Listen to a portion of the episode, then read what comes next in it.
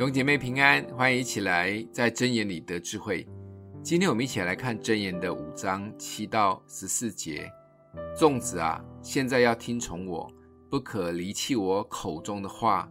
你所行的道要离他远，不可就近他的房门，恐怕将你的尊荣给别人，将你的岁月给残忍的人。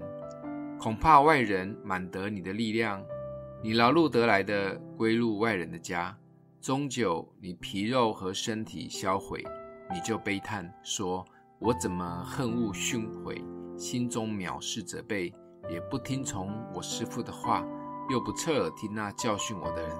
我在盛会里几乎落在主办的恶中。”所罗门王一直苦口婆心地劝诫后代们，一定要好好听他说的话，不然中了淫妇的计就惨了。名声尊荣可能不见，浪费很多时间，钱也可能被骗光光，甚至身体还被榨干消耗，更不用说让自己掉入黑暗的恶中。所以，真的要好好的听这一些提醒的话。在社群的信息或新闻媒体中报道，很多名人或社会有成就的人，因为一时的冲动或试探，掉入了婚外情的陷阱。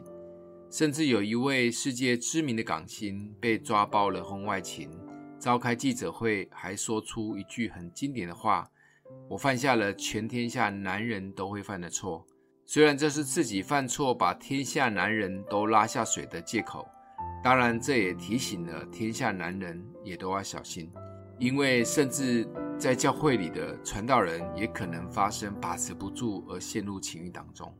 就像约翰一书二章里说的，因为凡世界上的事，就像肉体的情欲、眼目的情欲，并今生的骄傲，都不是从父来的，乃是从世界来的。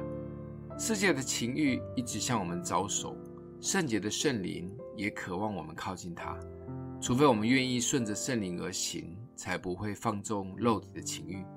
顺着情欲撒种的，必从情欲收败坏；顺着圣灵撒种的，必从圣灵收永生，这一些都是智慧的话语及应许，所以真的要来好好的听，也顺服。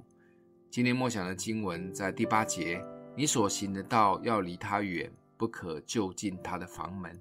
我们一起来祷告，让我们的父帮助我们不落入肉体的情欲及眼目的情欲中，让我们选择顺服圣灵。